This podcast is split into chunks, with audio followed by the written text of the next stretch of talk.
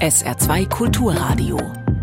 Bilanz am Mittag mit Janek Böffel. Und das Ganze wie immer pünktlich um halb ein. Heute haben wir diese Themen für Sie. Grünes Licht. Israel darf Raketenabwehrsystem an Deutschland verkaufen. Grüne Retourkutsche. Die Diskussionen in der Ampel reißen nicht ab. Und grünes Gras. Bei der Cannabis-Legalisierung gehen die Meinungen weiter auseinander. Das und mehr in der kommenden halben Stunde hier in der Bilanz am Mittag. Freut mich, dass Sie eingeschaltet haben. Üblicherweise ist es ja so, Deutschland liefert Waffen und Kriegsgerät an Israel. Seit 2011 hat Deutschland Rüstungsgüter im Wert von 1,1 Milliarden Euro nach Israel exportiert, Platz 4 in der Liste der Exportländer. Doch nun geht es in die andere Richtung. Schon früh hatte ja Deutschland Interesse am Raketenabwehrsystem Arrow 3 angemeldet. Nun haben die USA grünes Licht für den Deal gegeben. Knapp 4 Milliarden Euro dürfte der Auftrag umfassen. Bezahlt werden soll das System aus dem 100 Milliarden Euro schweren Sondervermögen. Auch in Israel wird diese Einigung als nichts weniger als ein historischer Schritt gesehen. Julio Segador aus Tel Aviv. Es ist für Israel das größte Rüstungsgeschäft seiner Geschichte und nach der Billigung der Milliardenvereinbarung durch die US-Regierung steht dem Deal nichts mehr im Weg. Israel wird sein Raketenabwehrsystem Arrow 3 an Deutschland verkaufen. Eine historische Entscheidung, titeln in Israel die Medien. Auch Israels Premierminister Benjamin Netanyahu hatte sich vor einigen Wochen in einer Kabinettssitzung entsprechend geäußert. Wie ich den Führern der Welt und auch Bundeskanzler Scholz gesagt habe, Israel, der jüdische Staat, wird nicht noch einen Holocaust erlauben. Und diese Wende für unser Volk kommt auch durch die Diskussionen über die Lieferung von Arrow 3 an Deutschland zum Ausdruck. Im Holocaust waren die Juden ohne Schutz vor Nazi-Deutschland. 80 Jahre später möchte Deutschland Abwehrwaffen vom jüdischen Staat kaufen. Damals konnten wir uns nicht verteidigen. Heute helfen wir anderen, sich zu verteidigen. Was für eine unglaubliche Wendung. Arrow 3 gilt als eines der leistungsfähigsten Raketenabwehrsysteme, die aktuell auf dem Markt sind. Es kann feindliche Lang- und Mittelstreckenraketen in der Erdatmosphäre und oberhalb davon zerstören. Abgeschossen werden können Ziele in bis zu 100 Kilometer Höhe. Für Israel ist das System ein wichtiger Baustein zur Verteidigung des Landes, zum Beispiel gegen mögliche Raketen mit Atomsprengköpfen aus dem Iran. Künftig setzt auch Deutschland auf Arrow 3. Israels Verteidigungsminister Galland zeigte sich in einer Erklärung zufrieden mit der Entscheidung aus Washington. Die Zustimmung der US-Regierung zur Lieferung des Raketenabwehrsystems Arrow 3 sei ein Ausdruck des Vertrauens in die hervorragenden Fähigkeiten der israelischen Verteidigungsindustrie. Es sei zudem eine bedeutende Entscheidung, die zum Truppenaufbau und zur Wirtschaft Israels beitragen werde, so Galland. Am Ende war es die Leistungsfähigkeit von Arrow 3, die auch die Bundeswehr und die deutsche Bundesregierung überzeugt hat, so der Inspekteur der Luftwaffe, General Ingo Gerhards, bei einem Interview im israelischen Fernsehen. Das System hat große Fähigkeiten und es gibt die Bedrohung durch Langstreckenraketen. Wir haben uns verschiedene Systeme angeschaut und wir haben uns für Arrow 3 entschieden. Fast 4 Milliarden Euro soll das System am Ende kosten, finanziert aus dem Sondervermögen Bundeswehr, das nach dem Beginn des Krieges in der Ukraine aufgelegt wurde. Doch Arrow 3 soll nicht nur Deutschland nutzen, es soll auch im Rahmen des Raketenabwehrschildes der NATO eingesetzt werden. Länder wie Polen oder Rumänien und die Staaten des Baltikums sollen sich beteiligen können. Dies war unter anderem auch der Grund, weshalb die Zustimmung der USA nötig war. Denn an der Entwicklung waren nicht nur israelische Rüstungsunternehmen, sondern unter anderem auch der US-Luftfahrt- und Rüstungskonzern Boeing beteiligt. Arrow 3 soll Ende 2025 einsatzfähig sein. Schauen wir nun in Richtung Ukraine. Der russische Angriff und die berühmte daraus folgende Zeitenwende waren ja einer der Gründe für die Anschaffung dieses Raketenabwehrsystems. Und seitdem Russland das Getreideabkommen mit der Ukraine ja aufgekündigt hat, ist der Weg für Exporte über das Schwarze Meer blockiert. Stattdessen muss es über Land und Fluss gehen. Doch zuletzt kommt es immer wieder zu russischen Angriffen auf die Donauhäfen. Andrea Beer berichtet. Die Ukraine habe einen wichtigen Schritt zur Wiederherstellung der Freiheit der Schifffahrt im Schwarzen Meer getan. So kommentierte Präsident Volodymyr Zelensky in seiner regelmäßigen kurzen Videorede das Auslaufen des Containerschiffes aus dem Hafen von Odessa. Die Josef Schulte habe ukrainische Gewässer verlassen. Das bestätigte eine Sprecherin der Hamburger Reederei Bernhard Schulte der Nachrichtenagentur dpa am Mittwochabend. Das Handelsschiff war nach ukrainischen Angaben das erste zivile Schiff, das durch den ukrainischen Korridor fuhr, seit Russland das Getreideexportabkommen aufgekündigt hat. Es fährt unter der Flagge von Hongkong und hat nach ukrainischen Angaben 30.000 Tonnen an Bord, darunter auch landwirtschaftliche Produkte. Seit dem Ausstieg aus dem Getreideexportabkommen betrachtet Russland nach eigenen Angaben auch zivile Handelsschiffe im Schwarzen Meer als militärisches Ziel. Ein Schiff war Anfang der Woche von russischem Militär gestoppt worden.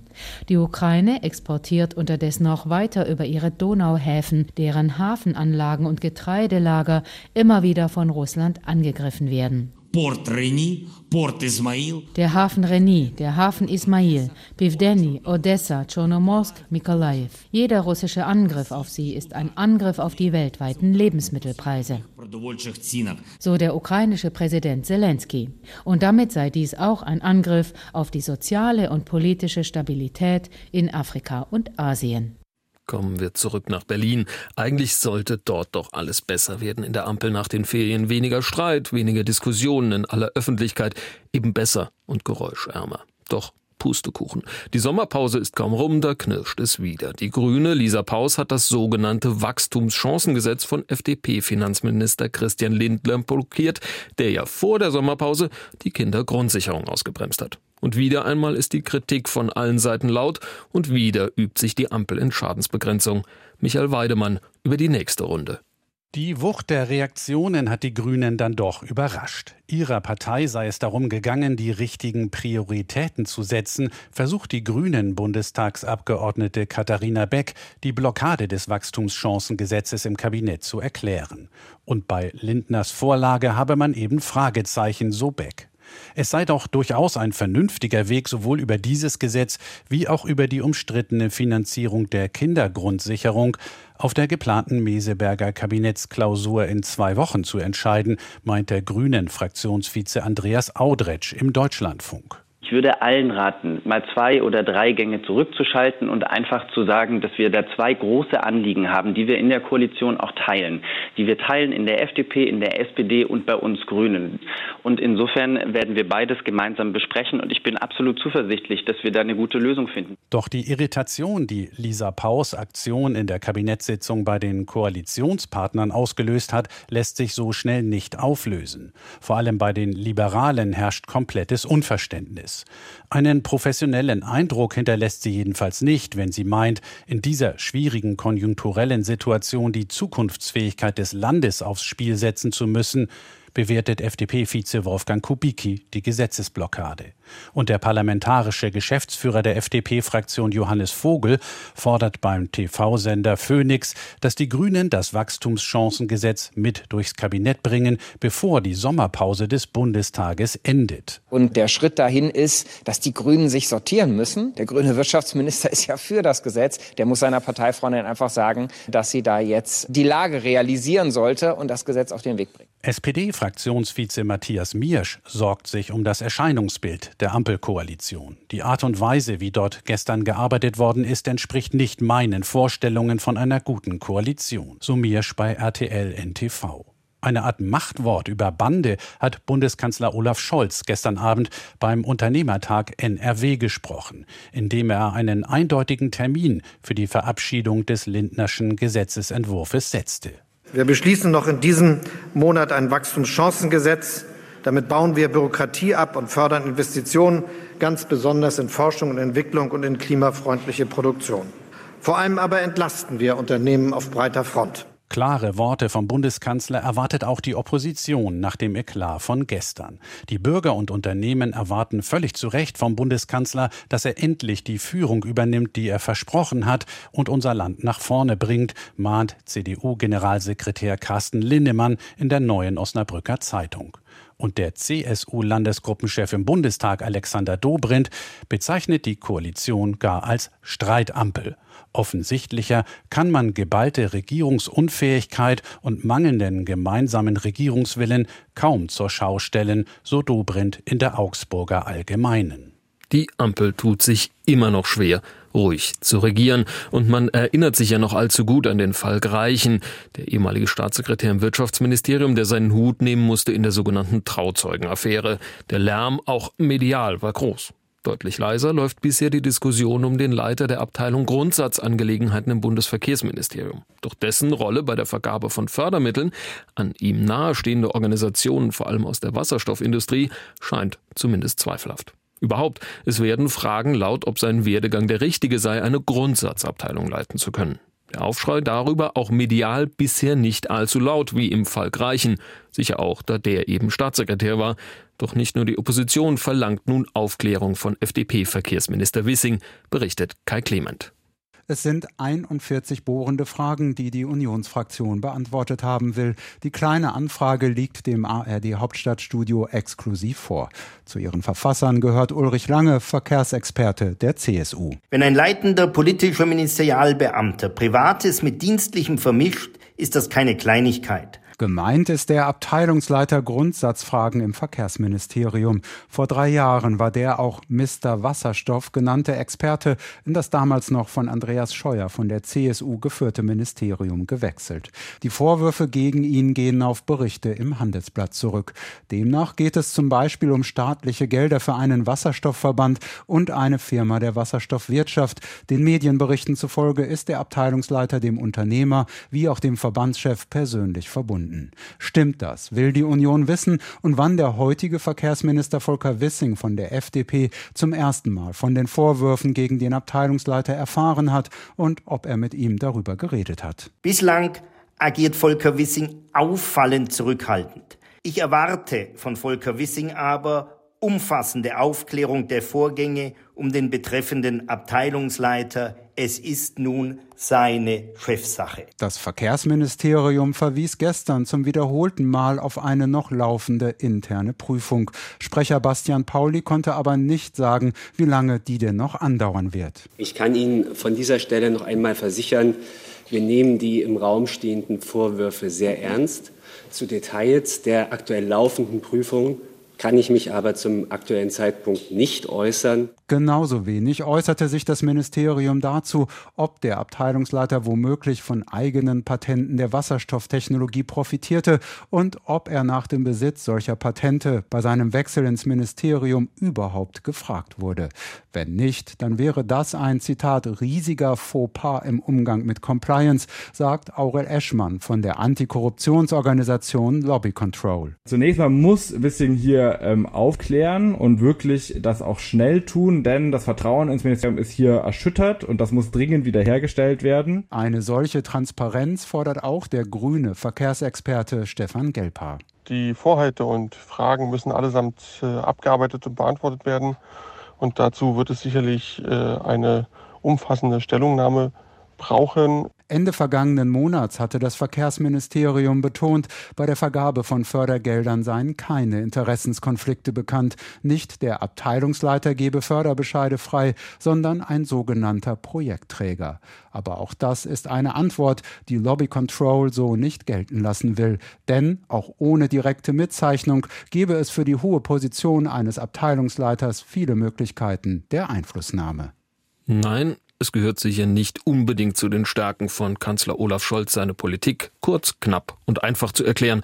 Und von mitreißend spricht da noch niemand. Der Scholzomat eben, was lange als nett gemeinter Scherz kursierte, aber eben auch eines der Kernprobleme der Scholzschen Kommunikation umreißt. Doch in einer Kindersendung müsste das doch klappen, wie unlängst beim Kinderkanal in Erfurt. Aber so ganz aus seiner Haut kam der Kanzler dann eben auch dort nicht, berichtet Efi Seibert. Manchmal ist der Bundeskanzler auch ganz locker. Zum Beispiel, wenn er im Kinderkanal Kika gefragt wird, wie man ihn denn anreden soll. Olaf. Du, einfach Olaf? Ja. Wie schön. Hallo Olaf. Als erstes muss Olaf dann ein schwarzes Kuscheltier erklären. Das äh, soll sein der Kater, den ich als Kind hatte. Morley mhm. hieß der. Und den mochte ich sehr. Ob der Name Morle heute noch politisch korrekt wäre, wird er zum Glück nicht gefragt. Aber Politik ist ja auch so schon kompliziert genug. Darum soll Olaf jetzt mal für Kinder erklären, was Politik eigentlich ist. Politik ist der Ort, an dem darüber diskutiert wird, wie es weitergehen soll mit der Gemeinde, dem, der Stadt, dem Land, mhm. in dem man lebt und manchmal auch in der ganzen Welt. Es ist immer etwas, was uns alle angeht. Darum war Olaf in der Schule auch schon Klassensprecher und Schulsprecher. Olaf wäre aber nicht Olaf, wenn er nicht noch einen draufsetzen würde. Sogar zweimal? Klar, zweimal Schulsprecher. So viel Zeit muss sein. Olaf erklärt dazu, dass Mitsprache wichtig ist, dass er sich das auch schon für die Kleinsten in der Kita vorstellen kann. Umweltschutz findet er cool und mega, sich auf der Straße festkleben aber nicht. Dann muss Olaf in die Challenge. Er muss Montagsmaler spielen, also einen Begriff so zeichnen, dass sein Mitspieler Lennox ganz schnell errät, worum es geht. Beim ersten Begriff ist Olaf super gut. Lennox weiß gleich Bescheid. Äh, Strand. Sonnenschirm. Der zweite Begriff ist kniffliger. Olaf malt und Lennox rät. Regal. Nö, Olaf versucht es weiter. Einhorn. Einhorngeschichte? Olaf wird langsam ein bisschen verzweifelt. Wie soll er das nur malen? Und dann ist es auch schon vorbei. Was wäre das gewesen? Was wäre es gewesen? Deutschland. Ah! Das Regal war eine Deutschlandflagge. Genau, und das Einhorn war Deutschland als Landkartenumriss mit Schleswig-Holstein als Horn ganz oben. Zugegeben, das war auch wirklich schwer, so einen Begriff für Kinder zu malen und Olaf ist ein guter Verlierer. Am Ende der Viertelstundensendung sind dann die beiden Kinder selbst dran mit leider nur vier Fragen. Zwei davon sind so politisch, dass man sich überlegt, ob das wirklich Dinge sind, die Kinder auf den Nägeln brennen. Zum Beispiel, wann Kinderrechte ins Grundgesetz kommen. Schwer vorstellbar, dass Zehnjährige miteinander auf dem Schulhof übers Grundgesetz diskutieren. Aber die beiden anderen Fragen bringen uns Olaf persönlich dann doch ein bisschen näher. Hanna will wissen, wovor hast du Angst? Angst haben darf man eigentlich bei dem Amt, das ich habe, nicht so viel. Aber am meisten Sorgen mache ich mir im Augenblick darüber, dass es Frieden gibt und dass es Krieg geben könnte. Und Lennox will wissen, dann würde ich von dir gerne wissen, ob du aufgeregt bist, wenn du mit Joe Biden oder mit Putin telefonierst. Diese Antwort können wir uns alle denken und sie kommt dann auch prompt. Also ich bin selten aufgeregt. Klar, das haben Hannah und Lennox inzwischen auch gemerkt. Olaf ist ziemlich ruhig, egal ob Erwachsene oder Kinder fragen. Die Bilanz am Mittag auf SR2. Gleich blicken wir hier aus unterschiedlichen Perspektiven auf die Cannabis-Legalisierung in Deutschland und auf die Lage in Spanien drei Wochen nach der Wahl. Doch zuerst alles weitere Wichtige vom Tage mit Florian Mayer. Wegen der verheerenden Waldbrände im Norden Kanadas wird eine der größten Städte in dem sehr dünn besiedelten Gebiet evakuiert. Die 20.000 Einwohner von Yellowknife wurden aufgefordert, die Hauptstadt der Nordwestterritorien zu verlassen. Die Behörden befürchten, dass die Feuer den Stadtrand bis zum Wochenende erreichen, wenn es bis dahin nicht regnet. Mit der Stadt Yellowknife ist rund die Hälfte der Bevölkerung der Nordwestterritorien betroffen.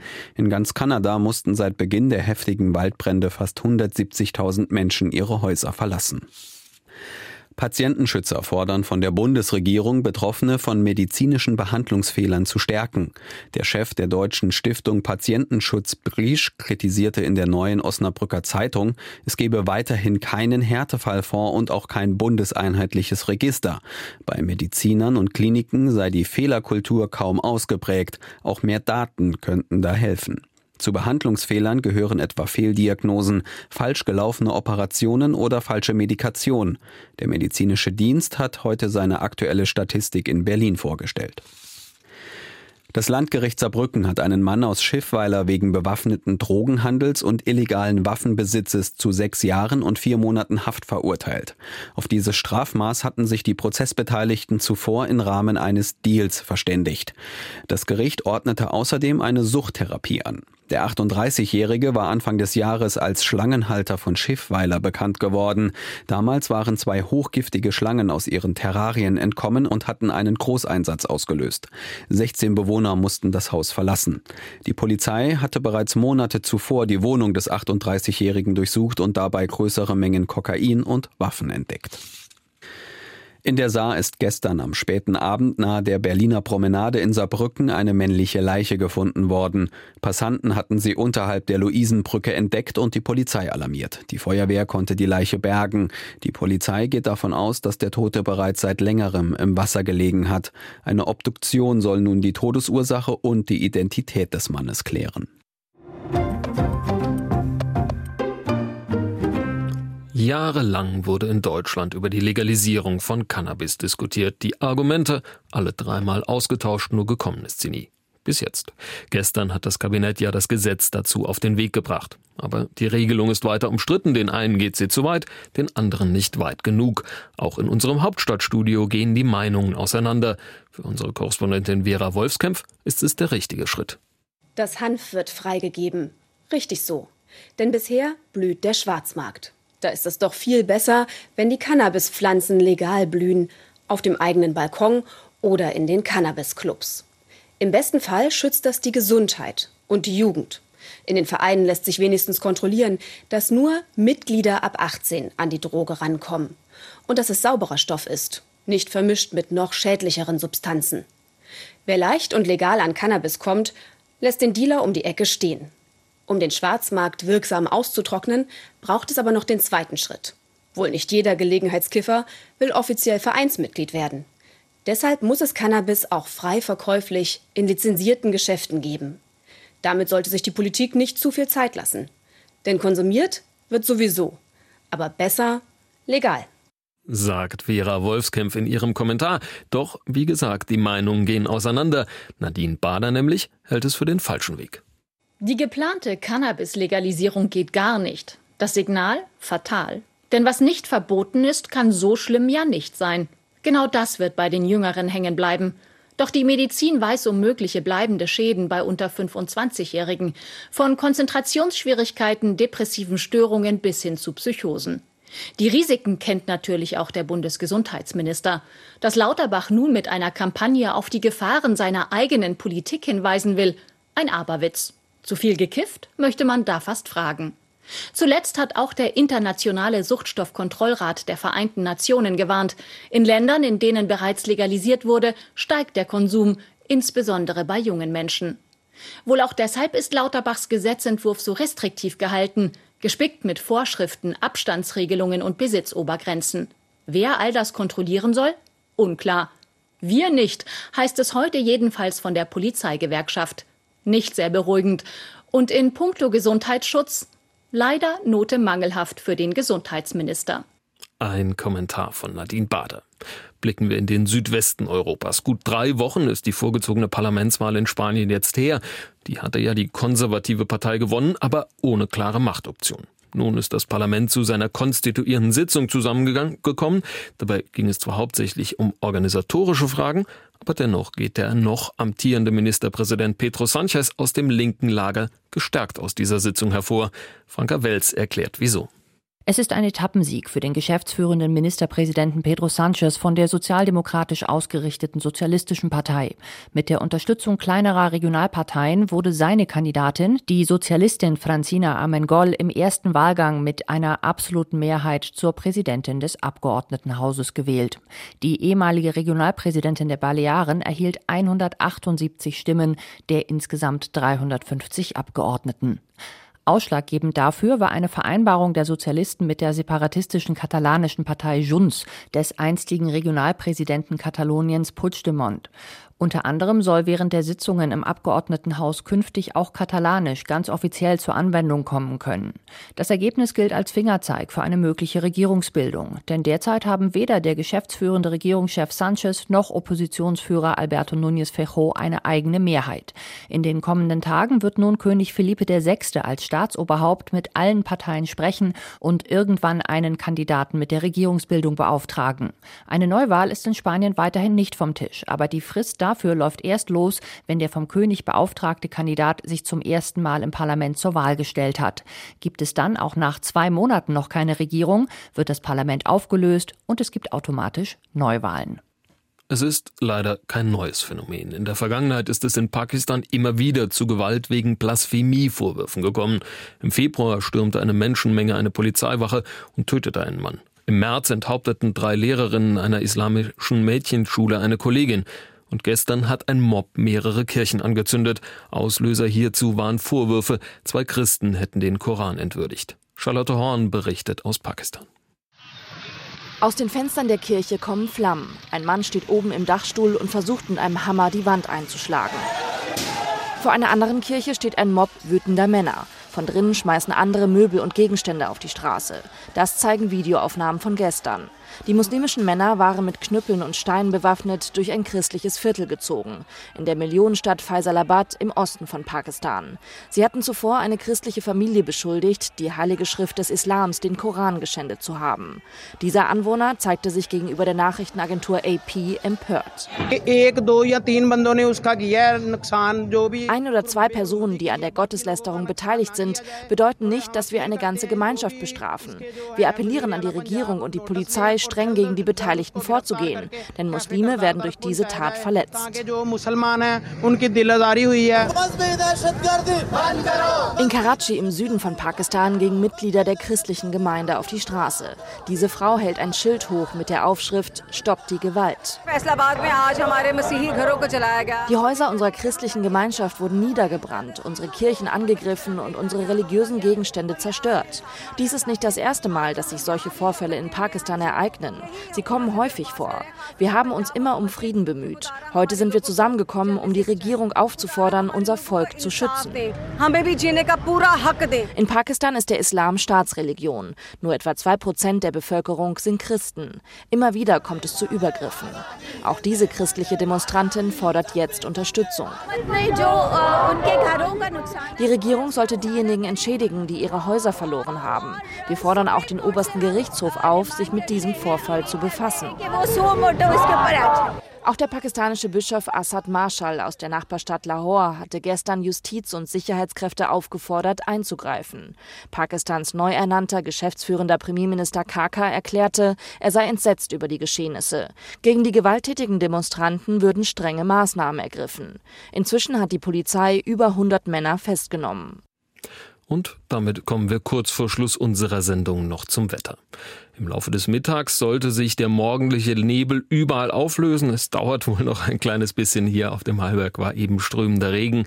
Aber so zumindest die Vorhersage. Die Sonne sollte eigentlich überall durchkommen. Zum Abend hin kommen dann nochmal an wenigen Stellen ein paar Quellwolken mit vereinzelten Schauern oder Gewittern durch sollte aber fast überall trocken bleiben. Es bleibt dabei schwül warm bei Temperaturen zwischen 24 und 29 Grad. Und damit geht die Bilanz am Mittag schon zu Ende. Hier folgen jetzt erst die internationalen Pressestimmen, dann übernimmt Christian Ignazi. Ich bin Janek Böffel. Freut mich, dass Sie eingeschaltet haben. SR2 Kulturradio. Auslandspresseschau. Ein Thema in den internationalen Kommentaren ist die mögliche Wiederwahl des ehemaligen US-Präsidenten Trump. Die dänische Tageszeitung Politiken sieht die westliche Welt akut bedroht. Die Bedrohung hat einen Namen. Sie heißt Donald Trump und die Gefahr ist, dass er 2024 wieder zum Präsidenten der USA gewählt wird. Trump ist wegen zahlreicher extrem schwerwiegender Verbrechen angeklagt worden obwohl er noch nicht wegen eines Verbrechens verurteilt wurde, sind die gegen ihn erhobenen Vorwürfe so überwältigend, dass sie jeden anderen längst niedergeschlagen hätten. Es ist erfreulich, dass das US-Rechtssystem so robust ist, dass es nicht davor zurückschreckt, selbst die Mächtigsten strafrechtlich zu verfolgen. Aber über die Zukunft von Trump wird nicht von den Gerichten entschieden, sondern von den amerikanischen Wählern auf demokratische Weise. Es ist eine schicksalhafte Wahl. In einem Prozess gegen Trump geht es um Wahleinmischung. Der Prozess soll im kommenden März beginnen. Die slowakische Tageszeitung SME schreibt, die versuchte Manipulation des Wahlergebnisses in Georgia ist schon die vierte Anschuldigung gegen Donald Trump. Beispiellos ist schon, dass alle vier Fälle, der Maulkorb für eine Schauspielerin, das illegale Mitnehmen geheimer Dokumente, der Angriff auf das Kapitol und jetzt der Versuch, Wahlergebnisse zu ändern, vor Gericht parallel zu den republikanischen Vorwahlen und möglicherweise sogar zum Präsidentschaftswahlkampf laufen werden. Aktuelle Umfragen versprechen seiner Kandidatur dabei sogar noch eine bequemere Zukunft. Auf der anderen Seite zeigen Umfragen, dass der selbst von Affären seines Sohnes belastete Präsident Joe Biden von nicht parteigebundenen Wählern nur dann bevorzugt wird, wenn sein Gegner Trump ist, nicht aber, wenn einer der jüngeren Republikaner sein Gegenkandidat wird. Ein anderes Thema. In der Debatte über ein Ende des Ukraine-Konflikts hat ein ranghoher NATO-Beamter einen Gebietsverzicht des Landes ins Spiel gebracht, im Gegenzug für eine NATO-Mitgliedschaft. Die slowakische Tageszeitung Pravda meint, Dass sie ihnen geraubte Gebiete aufgeben sollen, ist für die Ukrainer verständlicherweise eine heikle Überlegung. Die Russen meinen, sie könnten noch irgendein zweites Bachmut erobern. Die Ukrainer wiederum hoffen auf die Befreiung weiterer Gebiete. So hat derzeit keine Seite Lust, über einen Frieden zu verhandeln. Angesichts der praktischen Unmöglichkeit, dass eine Seite die andere vollständig besiegt, wird man irgendwann wohl verhandeln müssen. Der Schrecken des Krieges wird einmal zu Ende gehen. Das waren Auszüge aus Kommentaren der internationalen Presse, zusammengestellt von Milad Kupay.